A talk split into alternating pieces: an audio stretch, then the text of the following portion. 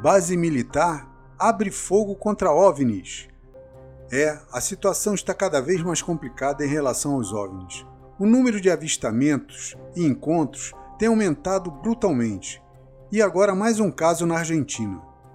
Eu não sei, mas deve ter alguma conexão com os OVNIs que foram avistados pelos marinheiros do petroleiro em 19 de agosto de 2023.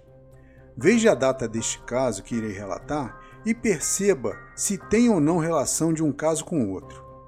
O caso em questão foi um avistamento que houve sobre uma base militar, a Base Aeronaval Comandante Espora, com a sigla de BACE.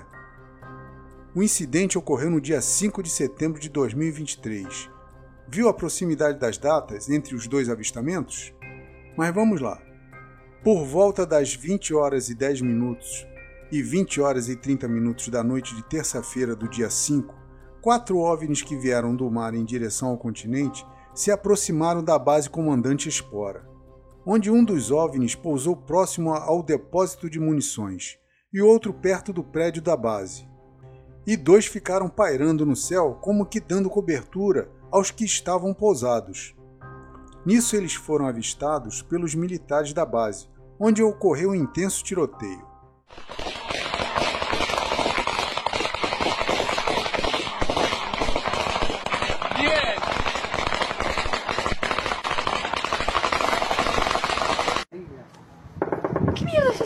Câmeras de segurança também conseguiram captar o barulho dos tiros. Vários moradores foram testemunhas, ouvindo e vendo os objetos no céu. O grupo de pesquisa ufológica local, o Cefora, confirmou com vários moradores que realmente houve os disparos e os OVNIs sobre a base militar, conforme vídeos dos celulares. Segundo algumas das testemunhas, os objetos tinham formato triangulares. Mesmo com todos os moradores registrando o fato, a base aeronaval negou qualquer tipo de atividade naquele dia e naquela hora, afirmando que não houve nenhuma manobra militar, só um voo noturno de um helicóptero, nada além disso falou o capitão Germán Luiz Zarralanga.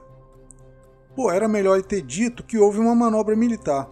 Pelo menos haveriam os disparos e iriam bater com os vídeos gravados. É aquele velho método do acobertamento, só que hoje em dia não consegue prevalecer frente ao acessório tecnológico que quase todo mundo tem, o celular.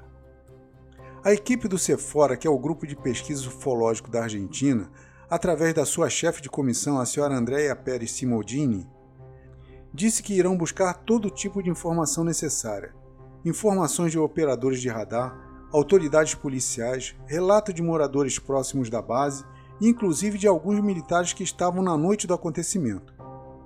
Ela disse que pretende ir além das investigações oficiais. Tomara que realmente consiga as informações. Parabéns pelo seu trabalho. E você, ficou sabendo deste caso? Deixe um comentário e me siga aqui no Spotify. E não esqueça de se inscrever no meu canal do YouTube, o link está na descrição.